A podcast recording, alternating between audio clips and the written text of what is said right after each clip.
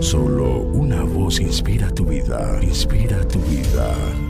Una voz de los cielos, con el pastor Juan Carlos Mayorga. Bienvenidos. Porque los que hemos muerto al pecado, ¿cómo viviremos aún en él?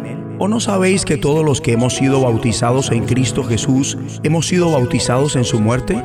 Porque somos sepultados juntamente con Él para muerte por el bautismo, a fin de que como Cristo resucitó de los muertos por la gloria del Padre, así también nosotros andemos en vida nueva.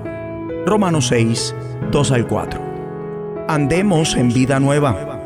Mi amable oyente, eso de que la vida que se tiene en Cristo no es totalmente nueva, debido a que en nuestro cuerpo había sido implantada una nueva naturaleza que coexistía con la vieja, de manera que por esto se es medio regenerado y medio degenerado, ya que en un instante la antigua naturaleza, el viejo yo, tomaba el control y al siguiente la nueva, el nuevo yo en Cristo, hacía lo propio esto no tiene sentido con lo escrito en Romanos 6, cuando explica que todos los que estamos total y completamente comprometidos con Cristo, hemos muerto al pecado por nuestro bautismo en la muerte de Jesús y sido sepultados juntamente con Él para muerte por el bautismo, a fin de que como Cristo resucitó de la muerte por la gloria del Padre, así también nosotros andemos en vida nueva.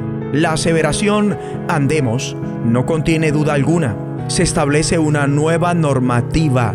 El apóstol, por el Espíritu, afirma que hemos muerto al pecado con Cristo y hemos sido resucitados con Él para el siguiente fin, tener una vida totalmente nueva. Y luego sigue con otra, esto ha ocurrido para que el cuerpo del pecado sea destruido a fin de que no sirvamos, y Pablo se incluye con todos nosotros, a fin de que no sirvamos más al pecado, como en otro tiempo.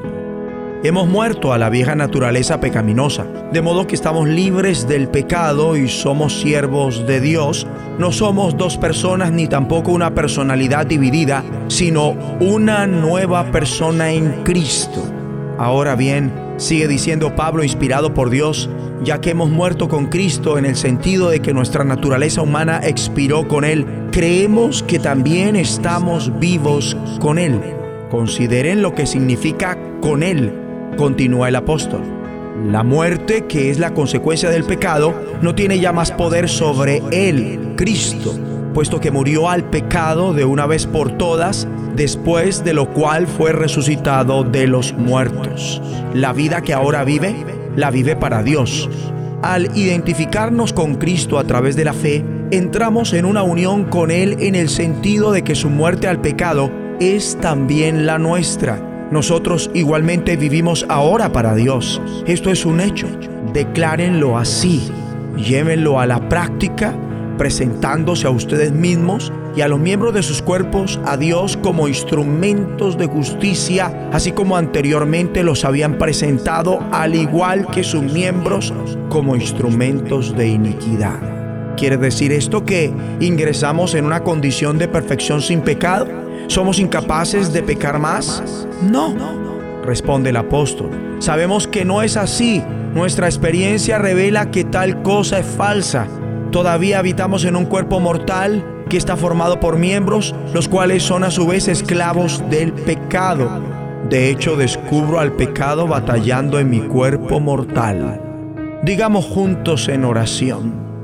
Padre Celestial, que podamos entender que si somos de Cristo, debemos andar en una vida totalmente nueva, a fin de que no sirvamos al pecado como antes, sino que te sirvamos a ti. Ayúdame para que hoy y cada día de mi vida te presente los miembros de mi cuerpo como instrumentos de justicia. Te presento ahora mismo todos los miembros de mi cuerpo como instrumentos de justicia, en el nombre de Jesucristo. La voz de los cielos Escúchanos, será de bendición para tu vida. bendición para tu vida.